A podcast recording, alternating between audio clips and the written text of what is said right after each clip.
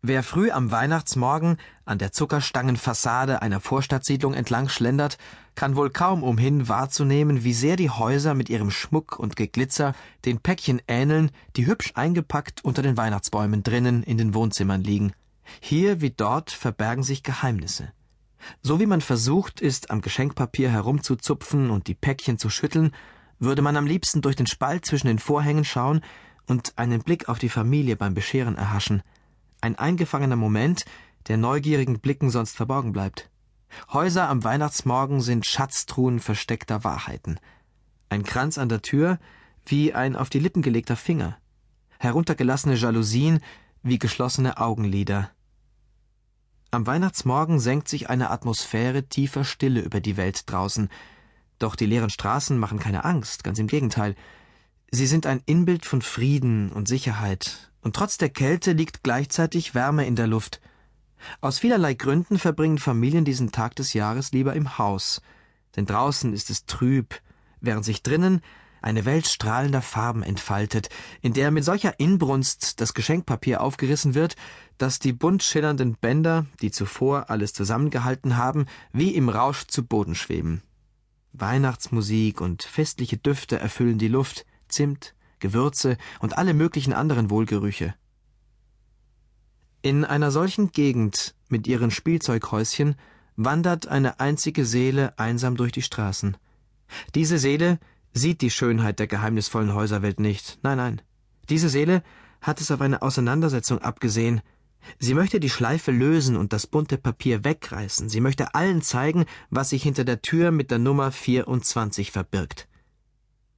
Für uns hat es keinerlei Bedeutung, womit die Bewohner des Hauses mit der Nummer 24 beschäftigt sind, aber wenn ihr es unbedingt wissen wollt, in diesem Augenblick greift ein zehnmonatiges Baby, etwas verwirrt von dem grünen, blinkenden, großen Gegenstand in der Zimmerecke, der furchtbar piekst, wenn man ihn anfasst, zögernd nach der glänzend roten Kugel, in der sich seltsam verzerrt eine vertraute Patschhand und ein zahnloser Mund spiegeln.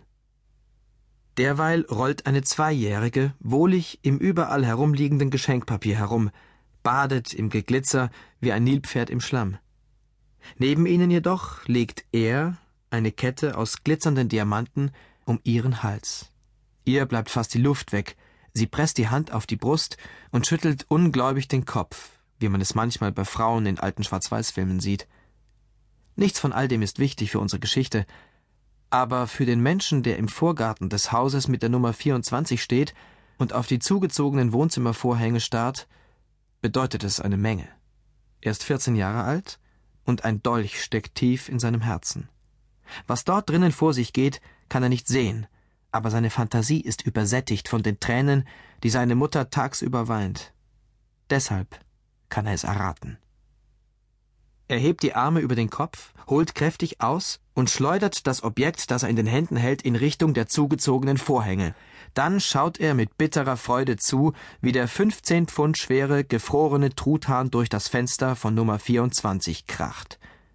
Das Geschenk des Jungen draußen für diese Menschen da drinnen. Auch Menschen haben ihre Geheimnisse. Ebenso wie Häuser. Manchmal leben die Geheimnisse in den Menschen.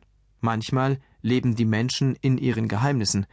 Die Arme, eng um ihre Geheimnisse geschlungen, verbiegen sich die Menschen ihre Zungen an der Wahrheit. Aber die Zeit vergeht, und irgendwann gewinnt die Wahrheit doch die Oberhand. Sie dreht und windet sich, wächst so lange an, bis die geschwollene Zunge sie nicht mehr einwickeln kann und endlich die Worte ausspucken muss. Dann fliegt auch die Wahrheit durch die Luft und landet krachend in der Welt. Wahrheit und Zeit arbeiten immer zusammen. In dieser Geschichte geht es um Menschen, um Geheimnisse und um Zeit.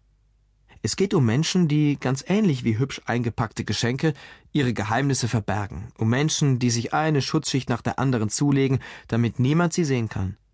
Bis so ein Mensch irgendwann einer Person begegnet, die das sieht, was sich unter all den Schichten verbirgt. Und manchmal muss man etwas Stück für Stück auspacken, um zum Kern vorzudringen.